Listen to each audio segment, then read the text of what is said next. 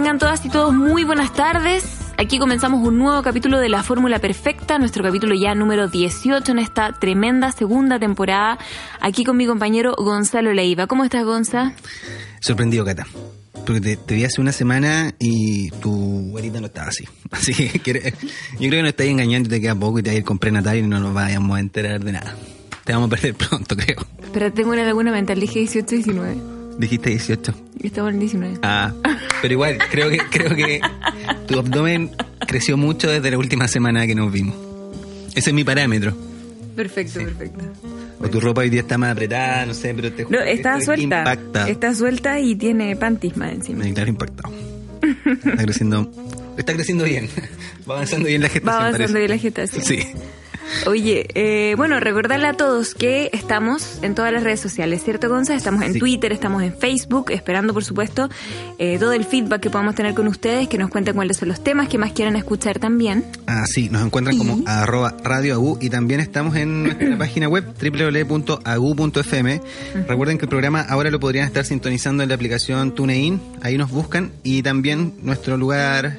Eh, aparentemente donde estamos siendo más escuchados que es iTunes. Y ahí nos encuentran como la fórmula perfecta. Así es. En la sección salud y familia seguimos ahí entre los más escuchados, así que eso nos tiene bien contentos. Oye, yo te quiero presentar a nuestro invitado hoy día, Cata. Yo voy a flipar con la invitada. Sí, sí, yo sé que ustedes estaban esperando que llegara una invitada con gorro, café, ropa café entera. Como Indiana Jones. Sí, como una especie de Indiana Jones, Lara mm. Croft, algo así. Y que nos cuente todos los detalles del Templo de la Perdición. Exacto. Pero les voy a contar porque nuestra invitada se aprendió libros de Egipto, libros de la cultura maya y la cultura azteca en cuarto básico. En sus ratos libres, cuando pequeña, miraba programas de identificación de momias egipcias por TV. Mira tú A los 12 años decidió ser arqueóloga. O sea, a los 12 años decidió ser una Lara Croft.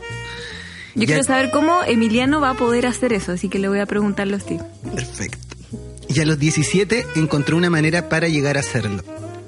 Hoy Camila o Paso, nuestra invitada, dicta clases en universidades, desarrolla proyectos en museos y espacios culturales, trabaja en terreno con comunidades indígenas, cría a su hija Anouk entre medio de libros, museos, historia y desierto. Y tal como señalé, cumplió su sueño a los 12 años. Actualmente es arqueóloga y hoy día viene a hablar con nosotros de patrimonio e infancia. Hola chiquillos, ¿cómo están? Bien, Camila. Muchas gracias por la invitación, estoy súper contenta. Eh, esta es mi primera vez en radio, así que también su dejo de nerviosismo. Te vamos a tratar con mucho cariño, Camila. Sí, hasta ahora todo perfecto. viste que nos equivocamos y seguimos, como el teatro esto, pero el teatro de tabla, viste el de verdad. No la teleserie, la... no, teatro. Muy bien, no, les agradezco mucho la invitación, así que un gusto poder estar acá y tratar de contarle a la gente, a los que nos están escuchando, el aporte que puedo hacer yo como arqueóloga para crear eh, infancias más libres, más sanas. Eh, más inclusivas también. No, para nosotros es un lujazo poder tener un arqueólogo en nuestro programa y, y como, como te comentaba cuando, cuando extendimos la invitación, pues entender que la infancia y el bienestar no es solo salud, sino que, que el bienestar en la infancia implica, es un, es un concepto mucho, mucho más complejo. Dicho eso, Partamos. Sí. Oye, Cami, yo creo que es importante, em, bueno, en el fondo para contextualizar un poquito, ¿cierto? ¿Qué hace fundamentalmente un arqueólogo? Eh, más allá de lo que nosotros sabemos, porque evidentemente salen a terreno, descubren cosas antiguas, etcétera. Eh, ¿Qué hace cotidianamente un arqueólogo? ¿Cómo, cómo ustedes enfrentan eh, también los cambios sociales, este tremendo aporte que ustedes hacen también para construir la historia, básicamente?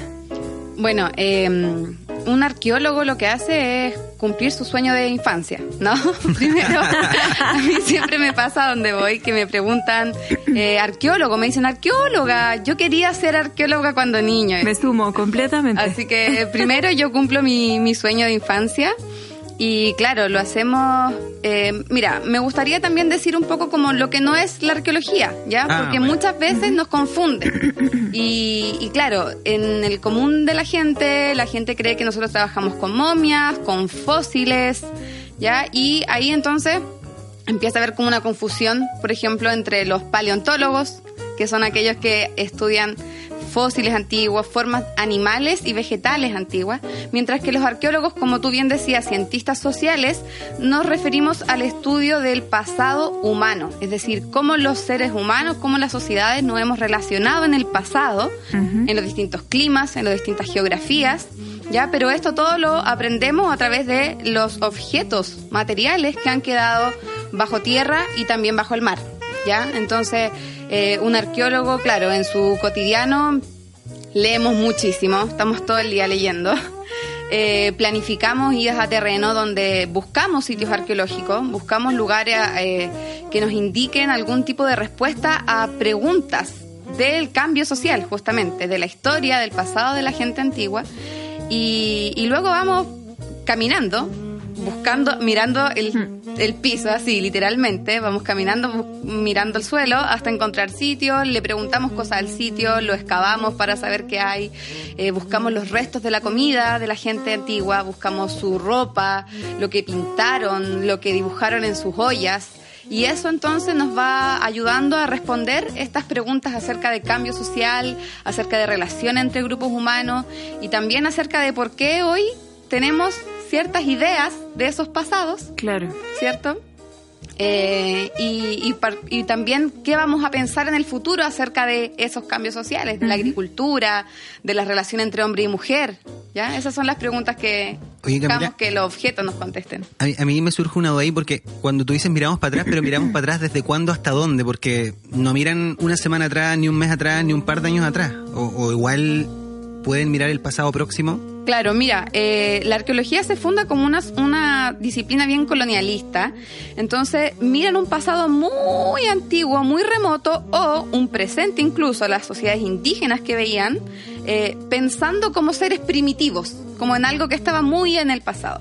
Ya con el andar de la disciplina, las nuevas preguntas, las nuevas metodologías y etcétera, hoy día la arqueología ya no es solamente una ciencia del pasado, sino que también eh, se hace arqueología del presente, se hace arqueología de la basura en sociedades urbanas actuales, por ejemplo. Eh, hay un, proyectos en Estados Unidos que, por ejemplo, contrastan lo que la gente dice que hace con la basura. Mm. ¿Ya? Entonces, eh, la arqueología deja de ser una disciplina del pasado y justamente el tema del patrimonio también nos obliga a dejar de mirar atrás y decir, esto que pasa atrás nos habla de algo que vemos hoy y de algo que queremos pensar hacia el futuro. Claro, en el fondo si no hacemos algo hoy día probablemente vamos a tener el mismo problema que nosotros ya vimos que teníamos. Oye, y, y lo último en términos disciplinares con la historia, ¿cómo conversan ustedes con los historiadores? Porque en el fondo tu hallazgo luego es recogido por un historiador y el historiador lo divulga o ustedes también divulgan hay un cruce ahí, se chocan. Sí, mira, hay un cruce que disciplinarmente y de manera muy lamentable, las disciplinas todavía acá son muy cerradas. Ya nos cuesta mucho el diálogo interdisciplinario. En todos lados, en salud pasa lo mismo. Y, es lamentable, pero finalmente lo que hoy día se hace, eh, principalmente en arqueología, es depende del tiempo, el, el periodo del pasado que se está estudiando y también de los objetos que estás estudiando. Ya, por ejemplo, el, el periodo en el que hay más interdisciplinaridad o más diálogo con el historiador es el periodo colonial. Mm. ¿Ya? Porque ahí es justamente en donde, en el fondo, teóricamente, la prehistoria es aquello donde no hay escritura y la historia donde ya se escribe. ¿No? Entonces, justamente donde ya empieza a haber un registro escrito, es decir, hispano es escritura, ahí es donde el historiador entonces se conjuga su investigación con la del arqueólogo. Pero en tiempos más anteriores al, al periodo colonial es casi todo arqueológico y nosotros mismos somos los quienes interpretamos y muy poquito, pero por eso hay gente haciendo cosas distintas, difundimos esas historias. Bueno, ¿y por qué son tan importantes, eh, Gonza? Porque efectivamente los arqueólogos, al reconstruir físicamente la historia, permiten que eh, se, en el fondo como que se eliminen muchos mitos de la historia escrita desde arriba, a través de los, porque la historiografía al final lo que revela es que eh, la historia la escriben las élites, en gran parte de... como dicen los que ganan la guerra. Claro, los que ganan la guerra. Entonces vienen los arqueólogos y dicen, no, esto está, la verdad es que comprobado científicamente, fue de tal forma, o vamos reconstruyendo cierto... En el fondo reconstruyen las piezas de la historia de manera... ser arqueólogo en algún momento. Súper bien, súper bien. siento un dejo de frustración que trato de evitar. El brillo cuando planificamos este programa. Ahora lo entiendo todo. Oye, y, yendo a lo que nos convoca hoy día, Cami, ¿qué es el patrimonio y, por qué es importante para las sociedades? Porque lo que queremos llegar a entender hoy día de qué forma nosotros como padres que estamos criando hoy día a estas generaciones que van a ser los adultos del futuro, tenemos quizás que recalcarles una importancia del patrimonio que a nosotros no nos inculcaron cuando nosotros éramos niños. O sea, la palabra patrimonio, no sé, en la adolescencia, colegio ya, pero, tú trabajas patrimonio con niños, entonces lo primero es entender cuál es el patrimonio y por qué nos sirve. Mira, eh, primero contarte que, que hoy día se haga la pregunta ¿qué es patrimonio? también es algo relativamente nuevo. ¿Ya? Porque antes el patrimonio eh, estaba dado. Había una lista de UNESCO, de, una lista de Consejo Monumentos que te decían, esta es la lista de monumentos, usted tiene que honrarlo, respetarlo, quererlo, amarlo y adorarlo, ¿ya? E, era como eh, la adoración por el monumento. Claro, y esas casas antiguas son antiguas ¿no? Claro, no, y, no se puede cambiar nada, una visión de patrimonio súper estático. ¿ya? Hoy día, y más en países distintos al nuestro, ¿ya? incluso en países latinoamericanos, que a veces se ve como por debajo a nuestros eh, compañeros de Latinoamérica, incluso los países latinoamericanos ya van más adelante que Chile en el tema patrimonial. ¿ya? Eh, hoy día preguntarse qué es patrimonio es una pregunta mucho más abierta. ¿Ya? Hoy día ya estas listas de qué es o qué no es patrimonio ya están obsoletas. Y el patrimonio hoy día responde a lo que las comunidades están seleccionando para guardar como propio y conservarlo y entregárselo a sus hijos, a sus próximos vecinos, etcétera. Por eso que también se ve como tú dices, antes no se veía, no, te lo explicaban. Y hoy día hay como una fiebre tan eh, como patrimonializadora de, lugares, de barrios. De hecho, el Día del Patrimonio, no sé, debe estar hace el Día del Patrimonio, eh, claro, es hace poco, desde el gobierno del lago, relativamente, poco, porque esta esta como importancia del pasado, de lo diferente también, eh, viene a partir de los años 90, después de que se obviamente se ya se supera un, poco el tema de la dictadura, ¿cierto? Y, luego se promulgan leyes. Por un lado, la ley indígena, que viene a mirar todo el tema indígena, y por otro lado, la ley de medio ambiente, que en el fondo dice, basta ya de romper tanta cosa, basta ya de tanto impacto, hay que conservar más cosas. O sea, la naturaleza pasa a ser un patrimonio en sí mismo también. Ahí hay un cambio también. Hay un cambio ahí radical eh, en los 90 y ahí parte como la fuerza de, este patrimonio y también eh, en nivel global las democracias empiezan a ser más participativas, más deliberativas y ya el patrimonio no es, no es lo de la lista, sino que es aquello que las mismas comunidades se están apropiando y están exigiendo que los otros lo protejan. ¿Y por qué es importante que como cultura, sociedades hagamos esto? Mira, eso es, una cosa como bien em, simbólica, ¿ya? El, tema del patrimonio es la representación simbólica. Eso significa en el fondo. ¿Qué, qué, representa? Eh, es lo que tú eres, lo que tú miras hacia tu identidad y dices, en verdad yo esto a mi hija le voy a guardar esta cadenita que me dio mi mamá, porque mi mamá se la dio mi abuela y mi abuela se la ganó eh, porque eh, tiene un, se la ganó en el concurso por ser la mejor lectora del colegio, por decirte un ejemplo. Entonces tú guardas esa cadena para tu hija y cuando se la das le dices, esto es algo tan importante porque mi abuela se la ganó gracias a que fue esto. Y esto entonces, este valor a ti de la perseverancia, del estudio, por ejemplo, me identifica a mí y te va a identificar a ti.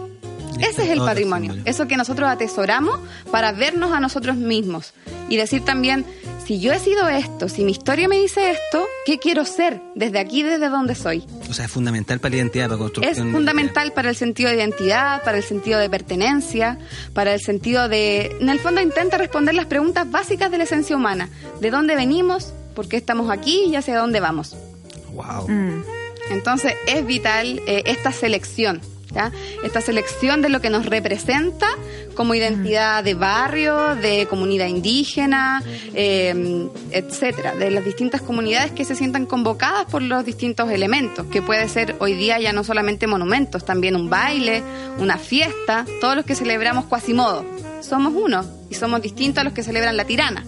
Mm. y ahí se conforman esos o sea, básicamente, eh, por lo que entiendo, Cami, es importante que los niños desde, muy chiquitos, digamos, comprendan cuál es el valor del patrimonio para comprender también cuál es el valor de, mm, o sea, en el fondo como, a ver, Para que le den valor a lo que fuimos. Sí, no, pero más allá de lo que fuimos también, porque el patrimonio en sí, o sea, no, no sin, sin referirnos, por ejemplo, a la cadenita, o sea, o las cosas que son más privadas, digamos. El patrimonio público es eh, algo que debemos respetar porque nos pertenece a todos.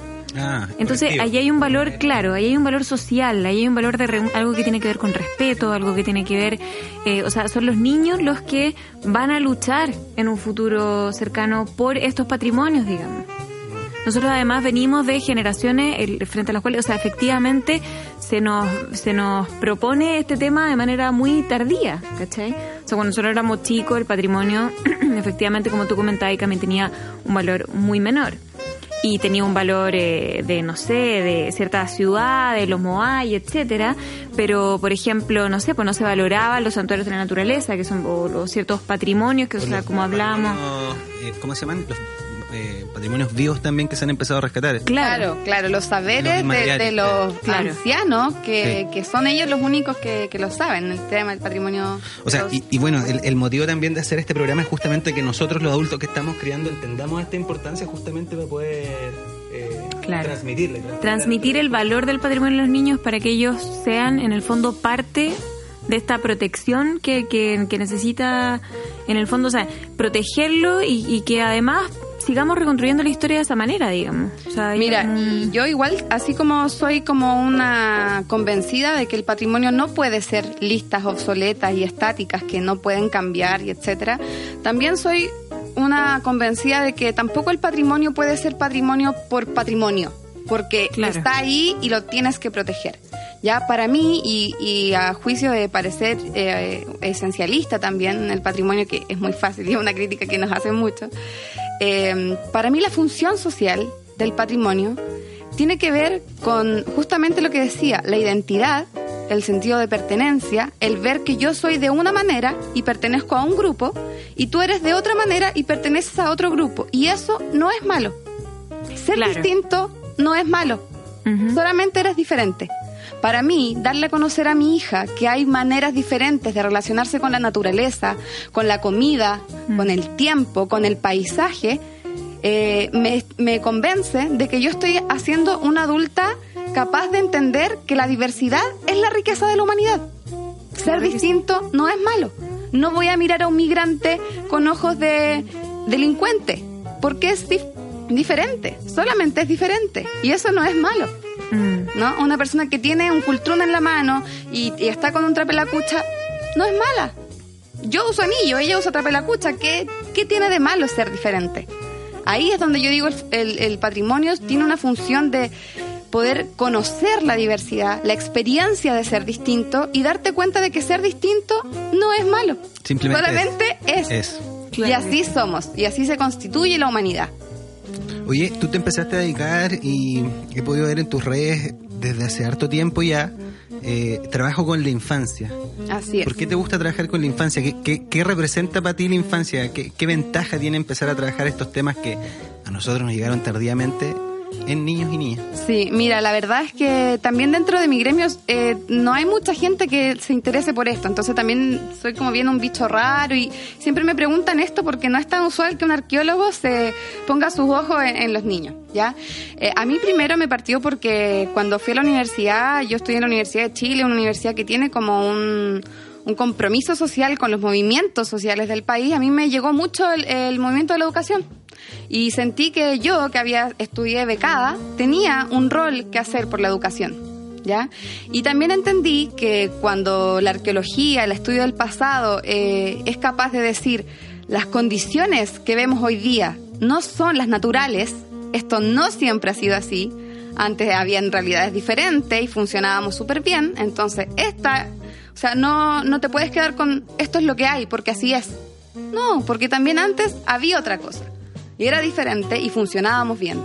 Entonces, ver esas dos cosas, mi compromiso con la educación y, darme cuenta de que puedo contar historias que te hacen decir, no tenemos por qué ser así, podemos ser diferentes y, tenemos poder para decidir y hacer ser diferentes, me comprometí con la educación. Me comprometí con la educación, vi qué estaban aprendiendo los niños acerca de ser indígena, acerca de ser distinto. Particularmente también eh, he trabajado harto con, con indígena, entonces por eso que me, me refiero más a ese tema, pero estoy hablando también de la posición de los subalternos, ¿no? De esto que decíamos al principio, esas historias que no quedaron adentro de una historia oficial. Eh, por eso, justamente por, por preguntarme el lugar que ocupa lo distinto. Y... importante esto que mencionas a propósito de, estaba tratando de buscar ahora, este, esta encuesta que no recuerdo quién hizo, pero que revelaba que en verdad un porcentaje altísimo de los chilenos consideramos que no éramos descendientes de... Indígenas. Sí, que era una cuestión brutal, así como que como renegando de, de quienes habitaron antes este territorio, así de una forma súper grosera sentía... Acá y, y, ahí también tiene mucho que ver el papel que han jugado los museos, ¿ya? Porque cuando uno va al museo y se pregunta qué está diciendo el museo acerca de ser distinto, por ejemplo, acerca de ser afrodescendiente, acá en Chile tenemos población afrodescendiente. Sin embargo, uno va al Museo Histórico Nacional, a donde cuentan la historia, y no hay negros. ¿Ya? Mm. Eh, el museo tiene dos pisos en donde la sala más pequeña es la de pueblos indígenas. Mm. Entonces, ¿cuál es el lugar de lo distinto? ¿Qué le estamos diciendo a los niños que es ser distinto? Me pasaba que cuando trabajaba en el museo eh, y llegaba con los niños a la sala y le decía, ¿qué saben de ser mapuche? Mi nana es mapuche. ¿Ya? Eh, entonces, ¿qué saben de ser indígena? Ah, en el campo, mi abuelo tiene por el sur y encontramos unas piedras que parecen de la gente antigua. Pero no piensan que ser mapuche y ser indígena es una cosa actual. Mi compañero puede ser mapuche, mi amigo puede ser indígena. Los indígenas no están 5.000 años atrás, no están 10.000 años atrás. Sin embargo, el museo eso es lo que comunica, que son seres que están totalmente afuera de esta historia. Y eso contextualiza. y eso es mm. lo que le hace falta a nuestros niños, aprender a que no somos nosotros el centro de algo, sino que hay diversidad de experiencias en el mundo y que ese ser distinto no es ser malo. Está interesantísima la conversación. Tenemos que hacer un alto, sí. Vamos a ir a escuchar una canción y seguimos hablando con Camila. Vamos a ir a escuchar a Natalia Furcade con la canción Hasta la Raíz.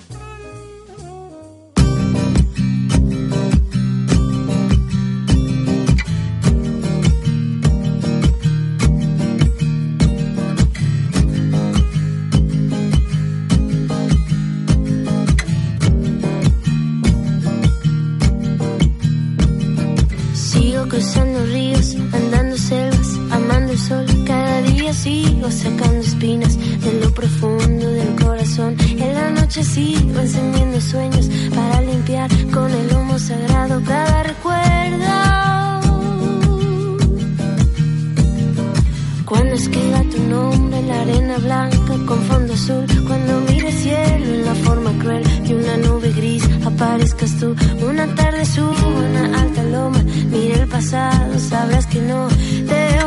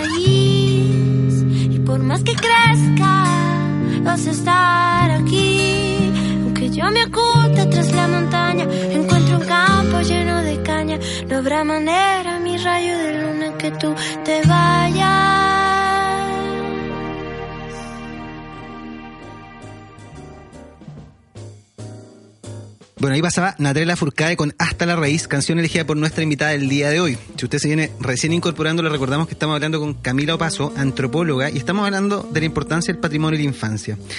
Antes de ir la canción, Camila, te comentaba de, un estudio, ya lo encontré, el Instituto Nacional de Derechos Humanos, que publicó en su informe anual del 2007 la transformación de la opinión de los chilenos sobre temas como la inmigración y los pueblos indígenas.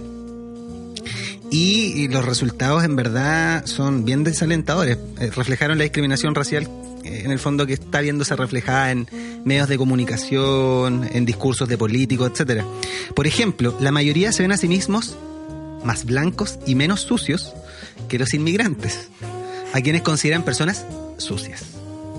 Esta percepción se ve en personas mayores. Ojo, ahí quizás la importancia de, obviamente, incorporar esta vacuna contra el racismo eh, desde pequeño.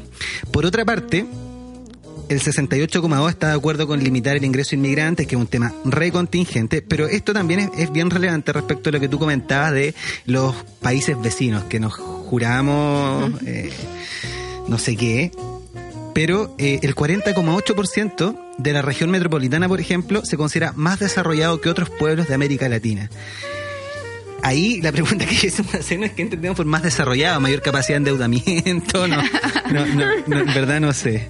Somos mejores porque migramos menos, eh, son algunas de, la, de las conclusiones. Y por último, la mayoría de las personas eh, ha presenciado o ha sabido ataques contra los inmigrantes como menosprecio, intimidaciones, golpes, agresiones sexuales, incluso eh, asesinatos. Entonces, en el fondo, a la luz de los hechos que tú nos hablabas y este estudio, chuta, los niños en verdad son... Son vitales, son vitales. Y cuando yo me di cuenta de eso, no, no pude hacerme la loca, o sea, hacerse la loca, eh, algo que para mí no, no estaba dentro de ninguna posibilidad. O sea, ahí ya yo dije... Para mí eh, hay aquí un potencial de, decir, en aquí yo voy a poner una semilla y realmente que cuesta, ¿ah? porque, por ejemplo, yo soñadora, eh, cuando me di cuenta de este, o sea, voy a cambiar el currículum de la... De la, ¿De la carrera. no, del, del, ah, de, la, educación escolar, pero soñadora. Bueno, revolución, soy, soy muy soñadora y... Y bueno, si a los 12 quise ser arqueóloga, mm. imagínense, ya. Yo quería cambiar la educación.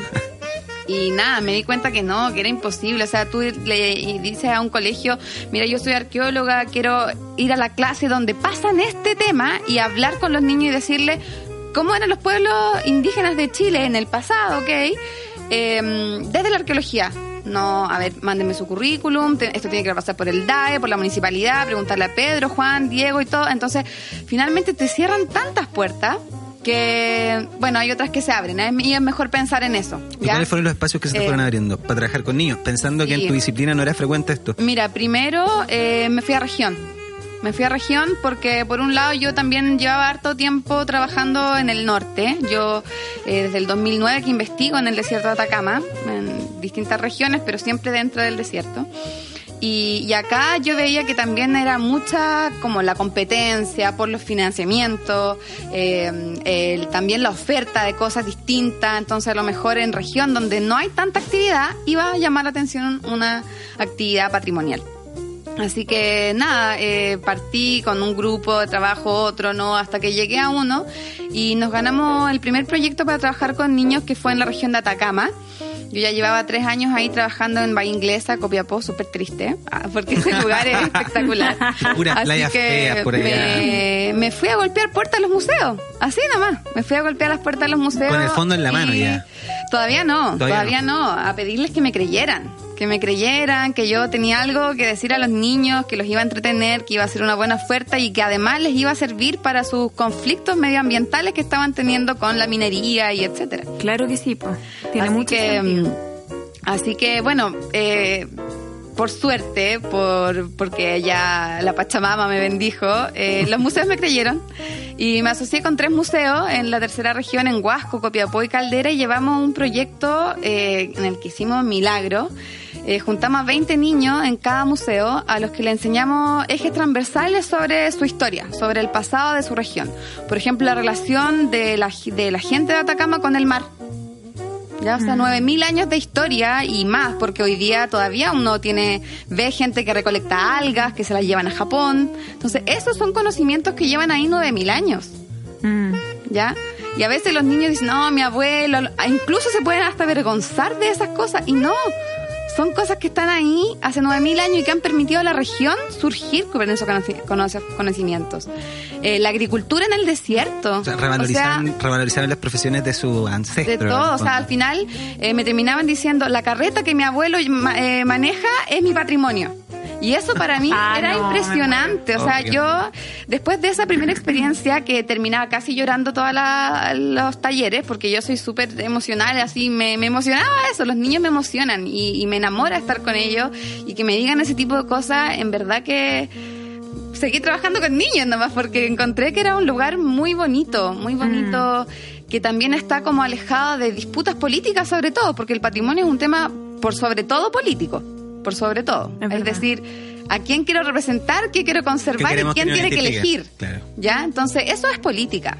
Y, cuando tú intentas ver que afuera de esos conflictos de poder, eh, lo que los niños te dicen de quiénes, cuáles son sus tesoros, es súper bonito. Y además, el, el taller terminó con una exposición después de que yo hablaba y les contaba la historia y lo hacía imaginar y llevar a paisajes antiguos y diferentes, bueno, dentro de su localidad, pero hace 9.000 años atrás, eh, los niños lo dibujaban.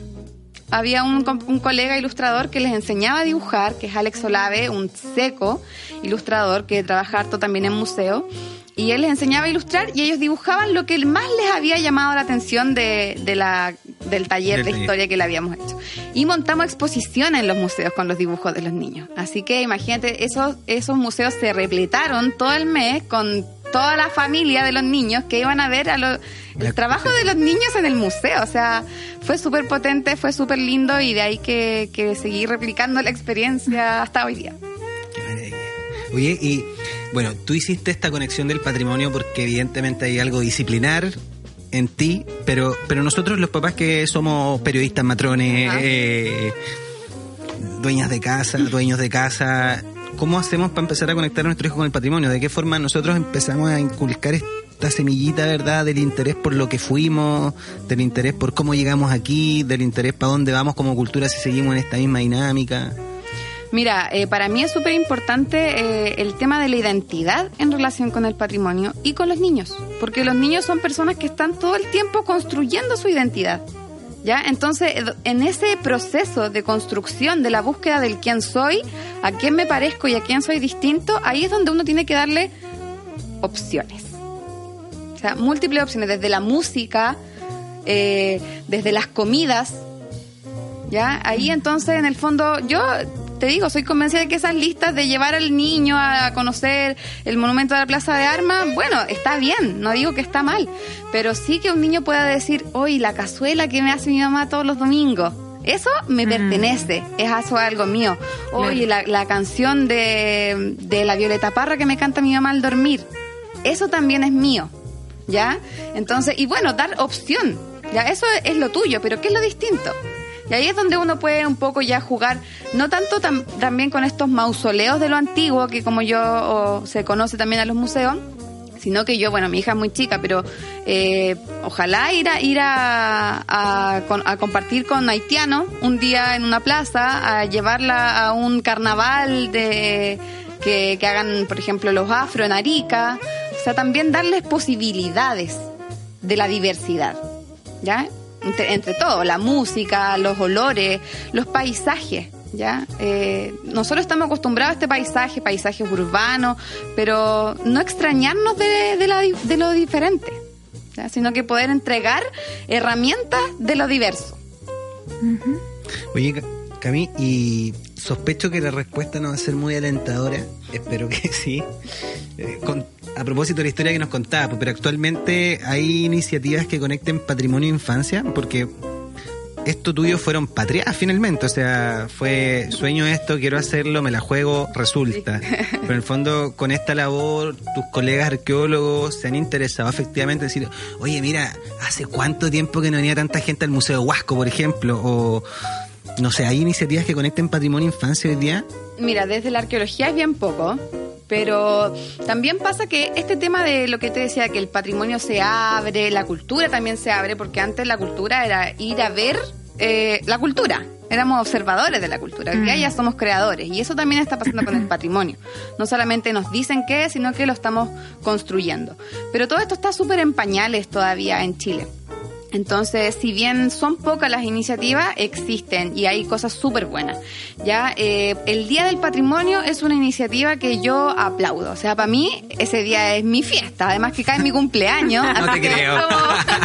soy el eh, más patrimonial. ¿Cuándo era el Día del Patrimonio? El 29 de mayo o cerca de esa fecha. Siempre, así que yo lo paso regio recorriendo. En serio que es como que me celebran el día impresionante. O sea, en un par de, en un par de semanas más, un par de sí, se acerca el Día del Patrimonio. Eh, y bueno, también crearon la instancia del patrimonio de los niños, el Día del Patrimonio de los Niños. Ya eso también nos dice que... Eso fue poco, en el verano, ¿no? Eh, creo que hace dos años que se inició el, el, Día del Patrimonio de los Niños, que es básicamente porque, bueno, como sabemos, en Chile copiamos muchas cosas de afuera. El Día del Patrimonio no se le ocurrió a alguien acá, sino que fue una iniciativa que se copió de Francia.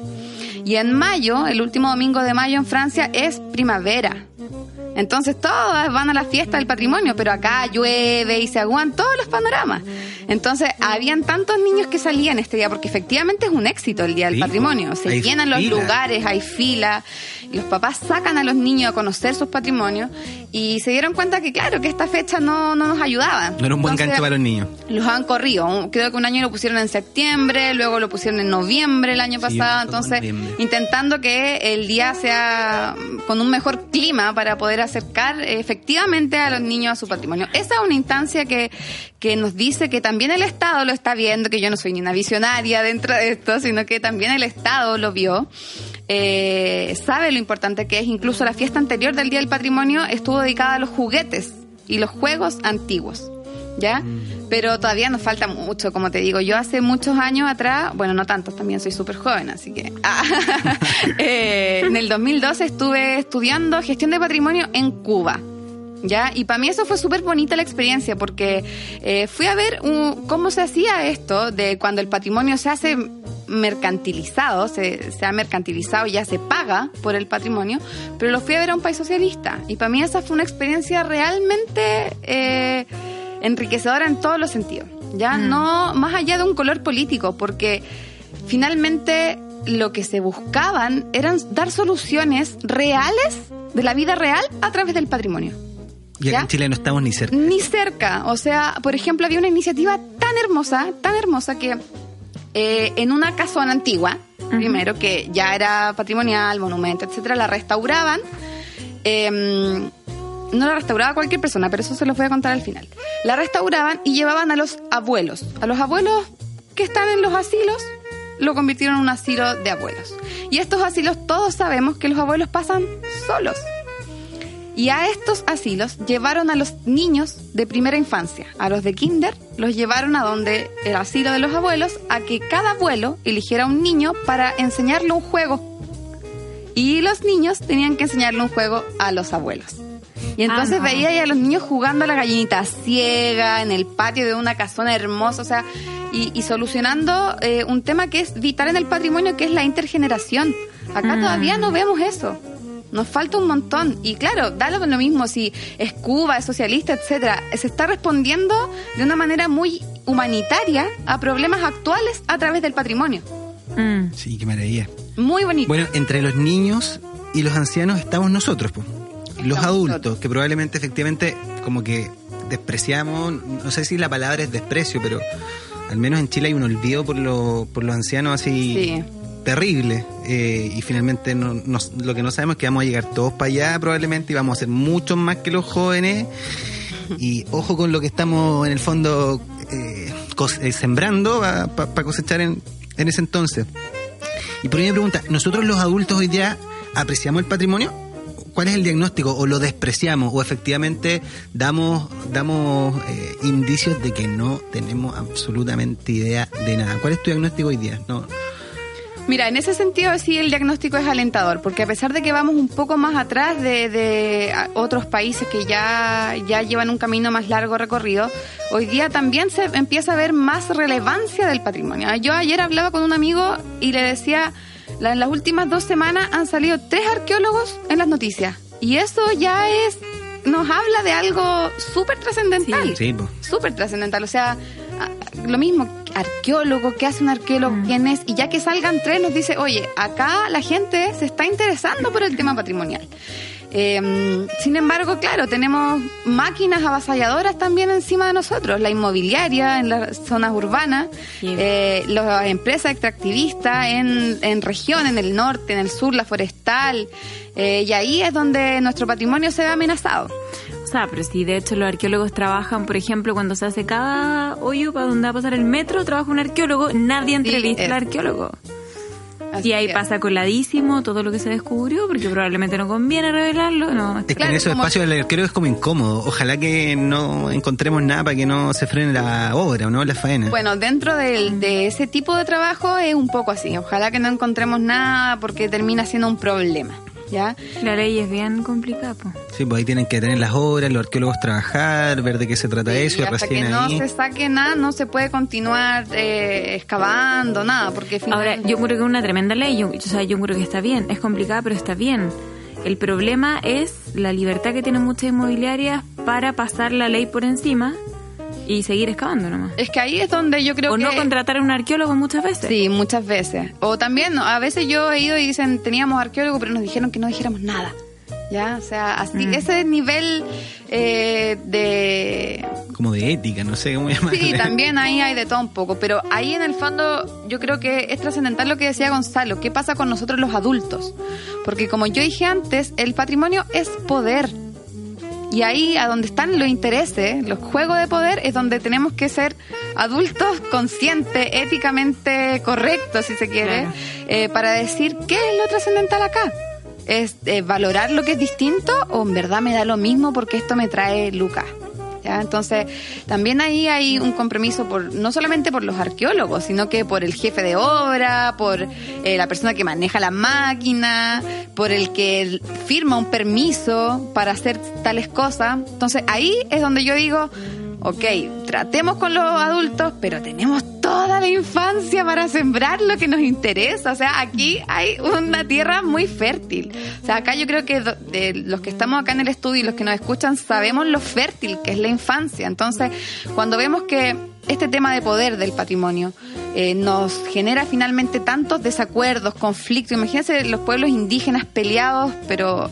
Eh, con un conflicto terrible en el sur con los mapuches por ser distinto, por no valorar el eh, quien está antes, por quien, por no valorar el cómo trabaja en la tierra, por no valorar la diferencia, eh, tremendos conflictos que tienen que ver con el poder. Entonces ahí es el adulto el que crea ese conflicto de poder. Eh, en la infancia es donde tenemos que decir, no es mejor o peor, no soy más poderoso, ser blanco no es ser mejor. Eh, no tengo que pasar por encima del otro porque que el otro no sea una amenaza, finalmente. Yo, recuerdo que tuve pocas asignaturas de ciencias sociales en mi carrera, pero me acuerdo de socioantropología y me acuerdo de un concepto que se me quedó grabado que era el etnocentrismo, en el fondo. Mm. El patrimonio es la cura para el, para el etnocentrismo, para pensar que lo nuestro solamente es lo bueno y, y somos superiores y somos más limpios y más blancos, como decía la encuesta.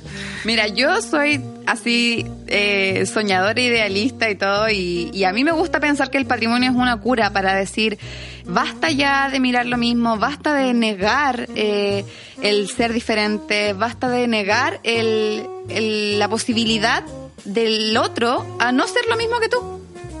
¿Ya? Entonces, ese, ese concepto que tú decís, que no, no sé si dijiste colonialismo o etnocentrismo, que están súper vinculados, tiene que ver con eso, con dejar de mirarnos el ombligo y, dejar de pensar que somos el centro del mundo, que es lo que dice el etnocentrismo. Si tú no eres occidental, imagínate, en el colegio nos pasan historia universal.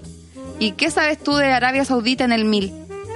No tienes idea, porque te enseñaron Francia, los Roma, los visigodos, eso te enseñan. Y eso no es el universo. Entonces, para mí, eh, de nuevo, pecando de esencialista o de idealista, para mí en el patrimonio, en esta lucha de poder que se ve en el patrimonio, está la oportunidad de decirle al diferente, al distinto, que esto no es ser malo y que muchas veces es ellos mismos también sepan que ser diferente no es malo, porque se les ha dicho todo el tiempo que ser distinto es malo. Si hablas una lengua distinta al español, estás mal. Pero ¿cachai? Esa, ese razonamiento capitalista en Chile porque jamás se han cuestionado, alguna vez comentaron, hace mucho tiempo, pero de repente incluir hasta algunos ejercicios de cálculo en la enseñanza media, en matemática, porque obvio, ojalá los niños fueran ingenieros y generaran mucha plata en la empresa, pero incluir un poco más de, en el fondo, profundidad en los temas históricos, siempre es un tema que puede jugarles en contra, porque ¿para qué? Si tú no estudias una carrera humanista no te sirve. Entonces es heavy. Entonces al final efectivamente tenemos como un déficit, un hoyo de conocimiento que no permite hacer que los niños salgan de cuarto medio preparados para enfrentar la realidad y el mundo y, la integración cultural y social. Como para ser ciudadanos críticos y conscientes, porque claro, ahora que estamos hablando con, con, una arqueóloga, nos damos cuenta que chuta, efectivamente hay un tremendo forado en el sistema educativo respecto a estos temas. Pero hablábamos la otra vez con la con la especialista en sexualidad y chuta nos dábamos cuenta que también, había un tremendo forado en sexualidad. Y claro lo que lo que se mantenía era esto de los números de la economía de que, de que los niños salgan no sé tienen yo tuve un taller de cheques si uno toma un libro, si uno toma un libro de historia, hay una, hay una parte donde te enseñan a hacer cheques, Yo tengo 33 años y nunca he tenido cheques. No creo que tenga cheques en mi vida, además. O sea, es como recomendarle... Te juro. No sé. Pero es súper difícil. Como yo les decía que yo quería cambiar el currículum y cuando vi tanta puerta cerrada, bueno, miré el vaso medio lleno y dije, en verdad voy a partir con la educación no formal. Y ahí es donde empecé a inventar estas iniciativas que yo te decía, nos falta, pero hay y son súper buenas. El mismo día, el patrimonio pasado, me tocó ir al... De casualidad pasé porque me fui a estacionar ahí afuera del Centro Cultural Monte Carmelo, en Providencia, y había una, una ruca armada. Además de que había una actividad con el mapa de Chile y palabras en lenguas indígenas, etcétera, que fue muy entretenido, había una experiencia sensorial y eso es vital en los niños, ¿ya? Mm. Y eso es lo que también, a pesar de que se crea que el museo es el espacio de educación donde hay que llevar al niño, los museos hoy día están con una visión de patrimonio estática, ¿no? Tienen metodologías detrás de un vidrio para enseñar. O y las curatorias también son No llaman a los niños a interesarse, a, experienciar lo distinto. Y eso fue lo que me gustó de esa ruca. Ya, yo metí a mi hija sin zapatos, que pisara en las hojas, cómo sonaban, cómo olía la ruca. Eso era lo que yo quería. Mm. Eh, y, ese es el mundo que le permite al niño explorar, un mundo mucho más dinámico, que puede recrear lo distinto. Oye, Cami, y una pregunta que se cruza con algunos temas que, que también has expuesto. lo, menciono a propósito de que comentaste la cazuela y pensé en la alimentación. Porque tú, una de las cosas que más celebro yo, una de las cosas que más celebro lo, de, de esta oleada de inmigración, es la diversidad que está adoptando nuestra cocina, por ejemplo. ¿Ya?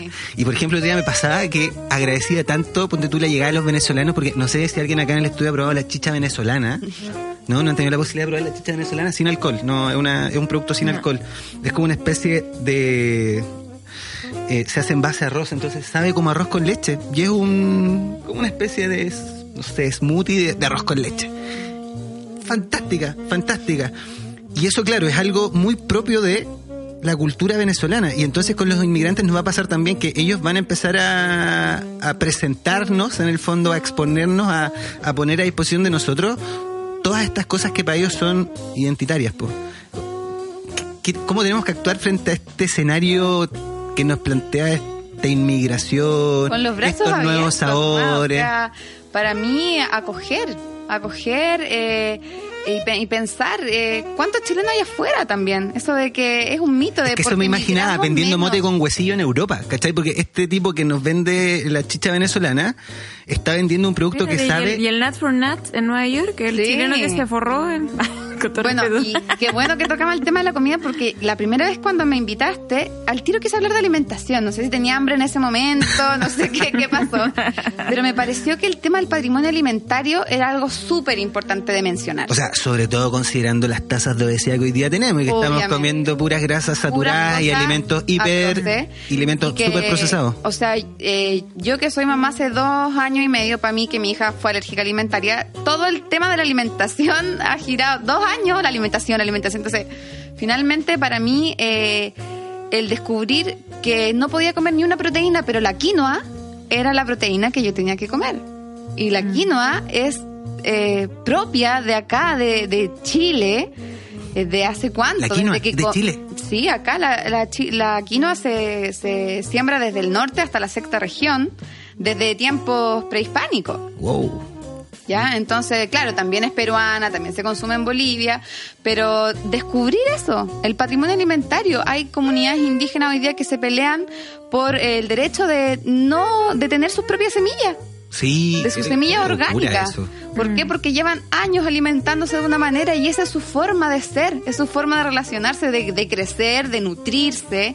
Y ese es su propio patrimonio, no solamente comer esto, sino saber cuándo sembrar la quinoa, cuándo poner el maíz, ¿ya? Y eso eh, es una manera trascendental no solamente de ser y de relacionarse con la naturaleza, sino que además de lo que te alimentas, o sea, es algo vital. Sí, pues ahora que lo comentaste, sí, pues efectivo, o sea, quizás si, si nos preocupamos más de nuestro patrimonio alimentario. nos vamos a dar cuenta que ahí estaremos la solución para abordar la obesidad hoy día. Para o sea, muchas cosas, si uno piensa, la diversidad de peces, si uno, piensa en las comidas que, que pone tú, nos cocinarían en el campo, o sea, llenas de, con una diversidad de colores de verduras, por ejemplo, o sea, no sé, la cazuela, el charquicán, la carbonada, eh, y así podemos seguir numerando un montón. Y peces, por ejemplo, acá tenemos, eh, la gente dice como los changos, los chonos, bueno, son, como yo decía, 9.000 años de historia de norte a sur, de poblaciones que nunca necesitaron quedarse en un mismo lugar porque el mar era tan rico que se iba moviendo. Si hoy día hay, eh, hay lobos aquí, me quedo aquí. Si mañana las ballenas van, más arriba, voy más arriba. Mm. Bueno, puedo y O sea, con la riqueza del mar eh, se alimentaron y vivieron todo el tiempo. Sobre esto, Cami, te voy a aportar un dato que es súper relevante. Solo uno de cada diez chilenos consume pescado con la frecuencia recomendada. Uno de cada diez chilenos. Y tenemos, ¿cuántos miles de kilómetros, de, mar. Mira, la encuesta nacional de salud en 2017 señaló que solo el 9,2% de los chilenos, uno de cada diez, consume este alimento dos veces por semana. Y ese porcentaje, ojo, no ha variado mucho en el tiempo.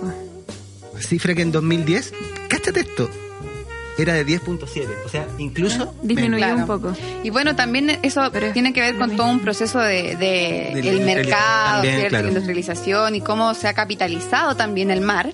Eh, pero también por la pérdida del conocimiento. porque hoy día, eh, de hecho, hay gente del mar que ha vivido toda su vida como pescador, recolector de algas, que no tiene permiso para ir al mar, porque mm. no pertenece a la armada, porque su canoa, que una canoa que conoce y que sabe hacer desde tiempos inmemoriales, no tiene el tamaño del barco que tiene que tener. ¿Ya? Entonces ahí también tenemos una pérdida de saberes, que también es patrimonio. Y es patrimonio como de todos los chilenos. Es decir, tenemos un, un, país con una costa inmensa y resulta que nos están privando de que la gente que sabe hacerlo por años lo haga. Y se lo estamos dando a las siete familias que sabemos y todo, ¿no?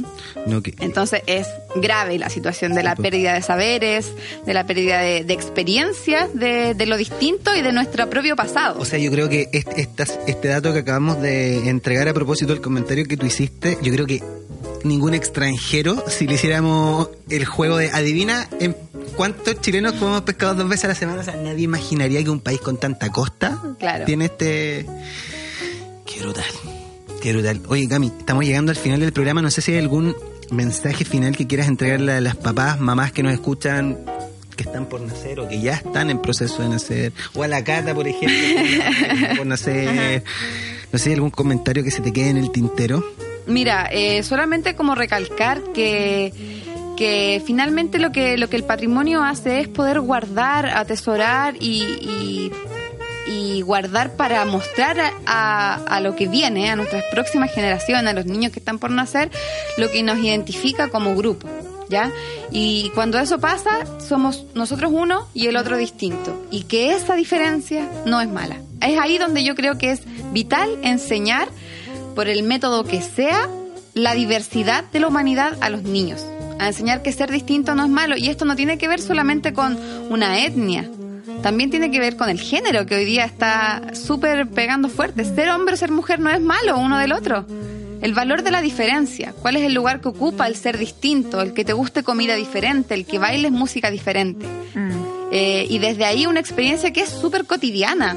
Para mí es súper cotidiana. A mi hija ahora le pasa, el otro día me preguntaba, papá, ¿por qué ellos tienen el color de piel así? Como que la inmigración también representa una tremenda oportunidad para poder a nuestros hijos y, el valor de diferencia. y la discusión de, de, todo, de todas las políticas de diversidad de género también. O sea, estamos en un momento en que efectivamente los adultos tenemos todo sobre la mesa para empezar a aportar en este aspecto de la Y yo creo que también es vital cuando decíamos, ¿qué hace el adulto? Bueno, hacerse consciente de la responsabilidad que tenemos. Sí.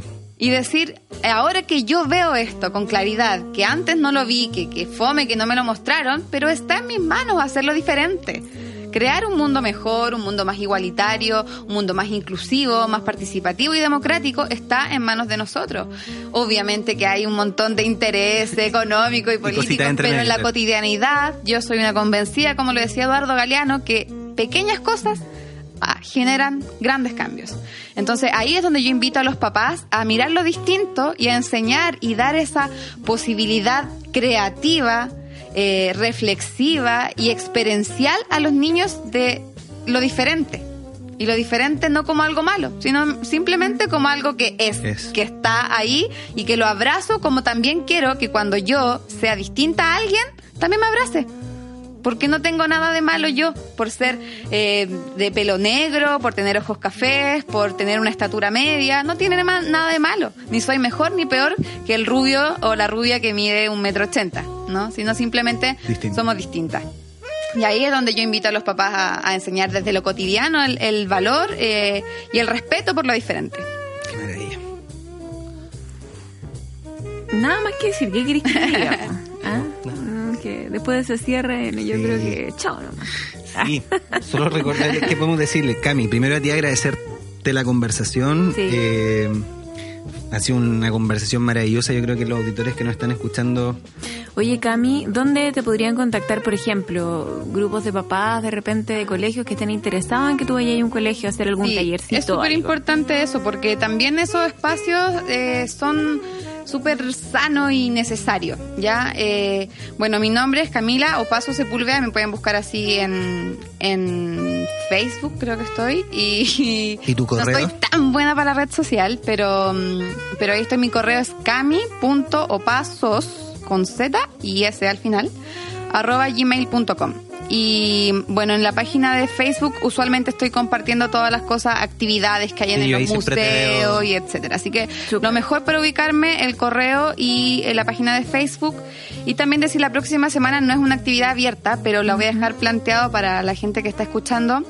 Voy a estar participando en el Royal School en, en La Reina. Eh, por segundo año ya que me invitan a justamente una, un día en donde a los niños se les muestra diversidad de cosas que pueden ser de adultos.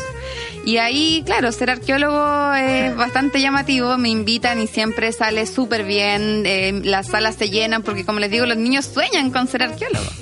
Así que mm, es una iniciativa de un colegio privado que ojalá me invitaran a hacerlo colegios públicos, por favor. Yo no, no por creerme nada, pero yo no, no cobro por cosas así. Eh, para mí, como les digo, un compromiso que tengo con la educación y con un mundo mejor. Así que eh, ojalá me inviten a los colegios públicos a hablar sobre esto. Yo estoy feliz de ir. Eh, y también los colegios que quieran, eh, los jardines, eh, también puedo, puedo participar y, entregar lo que creo que puedo aportar desde la arqueología, que espero ayude a, colaborar con un mundo más, más sano, más inclusivo. Buenísimo. Qué maravilla. Voy a escuchar. Si quieren ah.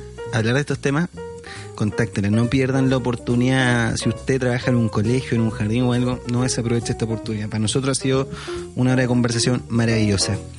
Antes de despedirnos igual, Cata, vamos a recordar que este programa y todos los anteriores quedan disponibles en nuestra página web, en iTunes y no se me olvida nada más. Y como dijo la Cata, contáctenos a través de nuestras redes sociales. Felices ahí de poder compartir con ustedes. Así es. Dicho eso, ya no queda nada más que decir. Pues. Solo nos vemos. Pero nos vemos prontito. Nos vemos Muchas gracias por la invitación. No. Estupendo. Maravilloso, Cami. Gracias por venir. Nos vemos la próxima semana ustedes. Eso es. Chau. Chau.